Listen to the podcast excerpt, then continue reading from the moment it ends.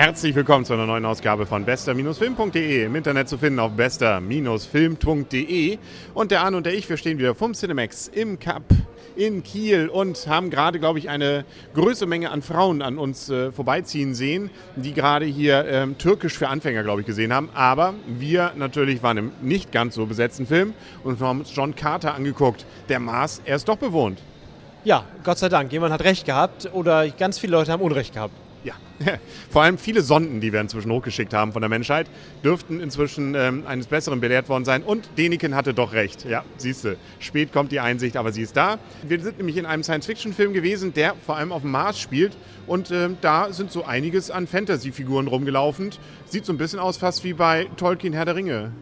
Naja, also da möchte ich jetzt mal ganz stark den Schnitt machen zwischen Fantasy und Science Fiction. Kurz einmal für Anfänger. Fantasy, Orks, Magie, meinetwegen Zwerge. Science Fiction, fliegende Raumschiffe, äh, Laserpistolen und äh, sterbende Planeten. Endzeit. Für mich war aber zumindest dieser Hundenorg. Ja, jetzt habe ich dich. Ich, dafür darfst du nie wieder Herr der Ringe sehen, echt? Sowas. okay. Nein, also der Reihe nach. Also äh, die Geschichte ist eigentlich relativ simpel. Wir haben nämlich hier unseren Hauptdarsteller John Carter, der lebt im 19. Jahrhundert und ähm, ja, flüchtet sich in eine goldene ähm, ja, Höhle. Da trifft er dann zufällig auf einen seltsamen Typen ähm, und äh, entreißt ihn seinem Amulett und kommt plötzlich auf dem Mars wieder raus. Ne? Und mitten in einem Bürgerkrieg dort, nämlich die Guten gegen die Bösen. Und es sieht gerade so aus, als wenn die Bösen das Gute besiegen würden. Insbesondere, weil das so zwielichte Typen, sozusagen, so wie bei Momo, glaube ich, die Zeitfresser, die waren so ähnlich, glaube ich, die, ähm, die Zeitraucher, da versuchen irgendwas wieder ins Gleichgewicht zu bringen, indem sie alles kaputt machen. Ja, die Roten haben auch praktischerweise, sind rot gekleidet, haben rote Flaggen, ja. während die Guten, also die, die westlichen, die Guten, die Besten, blau, blau gekleidet, die beste, die gut aussehende Frau haben, ja, also ich meine, die Sache ist klar, von Anfang an. Genau, ist ja auch ein Disney-Film. Ne? Da ja, macht man auch schon mit den Farben relativ klar, wie es so ist. Und dann kommt dann auch immer mal so ein süßer kleiner Hund da rein. So haben wir ihn hier auch. Süß ist er zwar nicht, aber irgendwie doch ganz knuffig. Ja, der ist irgendwie ganz cool, ja, das stimmt. Der kann relativ schnell laufen. Ja. also jetzt denkt man natürlich, oh Gott, was für ein Schund. Also äh, da kommt Und man hat recht. Also ich meine, wenn man mal so ganz äh, ehrlich ist. Wieso hat er mir dann gefallen, der Film? Ja, das frage ich mich auch, muss ich sagen. Die hat er nicht gefallen? Doch, doch, mir auch. Aber ich ähm, schwanke da ganz stark. Also, ist, ja, also. also man muss schon sagen, es ist dann auch eine Fantasy-Welt, doch. Auch wenn da mit Raumschiffen, die dann Nein. auch naja, also so ein bisschen Fantasy-Welt, äh, eine Welt, die irgendwie anders ist als unsere Welt. Und die, finde ich, funktioniert in sich dann, wenn man mal so ein bisschen die Logik ansonsten weglässt, ganz gut. Und das Schöne ist auch immer ein bisschen Physik für den Physikfanatiker. Herr Carter hat den Vorteil, im Gegensatz allerdings zu allen anderen dort, das weiß ich nicht, warum das nun wieder ist, ne, dass er mit der Schwerkraft, die ja etwas anders gebaut ist auf dem Mars als auf der Erde, besser zurechtkommt als alle anderen. Er kann mich ziemlich weit springen. Das sieht so ein bisschen aus wie Superman auf Speed. Ja, das liegt aber daran, dass alle anderen an die, an die geringere, geringere Schwerkraft gewöhnt sind. Nur er nicht dann wird man zu Superman. Deswegen war Superman auch auf der Erde so toll, weil irgendwie, das war nicht das Kryptonit, sondern das war, weil er vom anderen Planeten kam. Ja, auf seinem. noch höhere. Ja, ich glaube, auf seinem Planeten war, waren alle Superhelden. Kann natürlich auch sein. Ja, irgendwie. Ne, also genau, der Einäugige und so weiter. Wir kennen den Spruch, ja. Ja, dann gibt es irgendwelche seltsamen Typen noch, die so mit vier Armen und ähm, mit Geweih. Das ist einmal eigentlich eine ganz witzige Gesellschaft, die allerdings fand ich so ein bisschen was wie bei 300 hier, wie die Spartaner. Äh. Die bringen auch ihre Jungen nein, um. Da muss ich auch wieder widersprechen.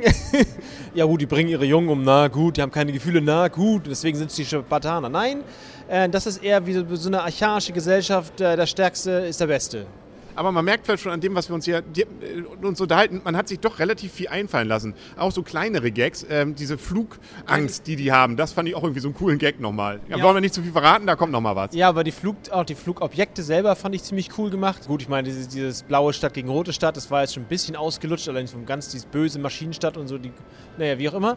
Ähm, aber sonst insgesamt waren, äh, waren einfach nette ja, es war eine nette Welt, einfach in Anführungszeichen nette. Es war eine Endzeitwelt, aber es, letztendlich war es eine nette Welt. Also als in der Atmosphäre. Und vor allem, man will auch ganz gern wissen, wie es weitergeht. Also ich habe ehrlich gesagt äh, nicht immer gewusst, wie es jetzt weitergeht und was jetzt wohl noch so passiert. Man hat zwar, weil es Disney ist, ein gewisses Gefühl dafür, dass es alles vielleicht doch ganz gut ausgehen könnte, aber ähm, es kommen doch immer wieder neue, nette, kleine Überraschungen und ähm, das, äh, finde ich, rechne ich diesem Film ziemlich hoch an. Ja, also langweilig ist er nicht, er, er zieht sich, und, aber er gibt sich auch, das mag ich halt auch, ähm, die Zeit, eine Geschichte aufzubauen und durchaus auch mal die Welt zu zeigen oder ein bisschen drumherum, das, das ähm, ist auch gut. Wobei natürlich viele Sachen, man hat irgendwie das Gefühl, das auch schon mal erlebt zu haben. Dann gibt es so einen Gladiatorenkampf, der auch irgendwie so nach einem bestimmten Schema abläuft, den man schon fast doch, da muss ich doch ein bisschen wieder zurücknehmen, dass man alles nicht ahnen kann. Da läuft es doch wieder so ab, dass ich es ein bisschen vermutet habe, was dann so passiert. Ähm, dafür geht es aber auch relativ zügig. Andererseits, ähm, was das Einzige, was ich so ein bisschen nervig fand, die Liebesszenen, die waren etwas, an, zumindest gegen Ende, ein bisschen exzessiv. Da hätte man sich durchaus fünf Minuten kürzen können. Das stimmt, das stimmt. Auch wenn sie gut aussah. Äh, das, das mag sein und äh, das, das stimmt ja auch, dass sie sah gut aus. Ähm, wie ich äh, vor ungefähr 20 Jahren schon gesagt habe, ein guter Actionfilm wird durch Liebesszenen zerstört. Ja, und man weiß auch immer, das Böse muss den Kopf abkriegen, dann, erst dann ist richtig hin. Auch das wurde hier mal wieder gezeigt, dass es geht. Ansonsten, ja, also schöne Unterhaltung. Damit mit kannst du mit den Punkten anfangen. Wieso ich schon mal wieder? Jedes Mal sagst du, ich muss. Okay, dann fange ich heute an. Ich gebe nämlich dem Film durchaus solide 8, ich überlege noch, schwanke noch, gebe ich 8,5 oder 8. Ähm, ich fand mich gut unterhalten, die Liebesszenen waren schon lang acht Punkte. Acht Punkte ähm, gehe ich mit, muss ich sagen. Ich, ich habe auch geschwankt eher zwischen noch ein bisschen niedriger und, äh, und höher, aber ich möchte diese Filme, Art von Film unterstützen und man kann ihn wirklich gut sehen. Und es war einer der besseren in der letzten Zeit, die wir gesehen haben. Insofern ähm, kann man die gut acht Punkte geben. Ja, sehr schön gemacht, würde ich mal sagen hier. Ne? Ähm, auch den Oberbösen, nein, ist er eigentlich böse oder nicht? Also einer von diesen, die da irgendwie versuchen wollen. Fehlgeleitet nennt sich sowas. Was auch immer. Das, ich habe es auch nicht begriffen, was, aber das, wir wollen auch nicht zu viel verraten. Da ist vielleicht auch so ein kleiner logischer Bruch. Ähm, waren die jetzt gut oder böse? Äh, irgendwie so sympathisch waren sie nicht. Und vor allem, deswegen komme ich, wollte ich darauf hinaus, er war nämlich, äh, den kennt man noch von früher aus Enotep, glaube ich, ne? hieß er. Im die Mumie. Im Hotep, im Hotep. Genau, also das, der, der, der genau, die Mumie war wieder da. Ne? Und äh, den, den finde ich immer ganz klasse gemacht. Also mit so seinem äh, kahlgeschorenen Haar, nicht? also die Frisur steht ihm einfach klasse, will ich mal sagen. Und äh, was wir auch gesehen haben, der, das, der Autor von diesem Grundbuch, auf das das Ganze dann basiert, der ist schon etwas älter. Also da tatsächlich wusste man noch nicht, wie es auf dem Mars aussieht. Ähm, das ist jemand, äh, den Namen habe ich jetzt glatt wieder vergessen. Ich könnte ihn versuchen vorzulesen, nämlich Edgar Rice Burroughs der nämlich auch Tarzan geschrieben hat. Und das ist ja doch schon ein bisschen älter. Ja, das, das gehört, glaube ich, zu einer, so einer Reihe Terra Nova, äh, Science Fiction aus den Anfängen, glaube ich, 70er. 70er, 60er, 70er irgendwie so. Tarzan ist doch noch älter. Ja, das mag sein, aber trotzdem, ich glaube, dass so viel älter kann das nicht sein. Die Tarzan war doch schon mit Johnny Weissmüller in den, in den, in den 30ern. Ich meine Tarzan nicht, sondern dieser, dieser, der, das Buch jetzt hier, das Hintergrund. Ach so, okay. Ja, man weiß es nicht. Äh, solides Halbwissen, was wir präsentieren. Damit machen wir ein bisschen Lust, auch unseren Hörern bewusst natürlich bei Wikipedia das Ganze mal nachzugucken. Ne? Ja, das Buch heißt Princess, Princess of Mars. Ja, genau. Stand auch im Abspann, habe ich gelesen. Genau. genau. Okay, damit sind wir, glaube ich, auch durch für heute. Wir sind gespannt für uns selber, was wir als nächstes sehen werden. Iron Sky kommt ja noch.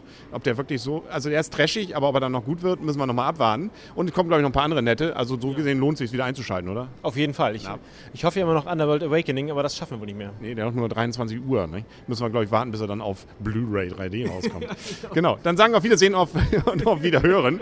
Bis zum nächsten Mal. Euer und ihr, was wollte ich jetzt eigentlich sagen? Jetzt bin ich völlig durcheinander. Henry. Ja, genau. Und? Und Arne. Tschüss. Und tschüss.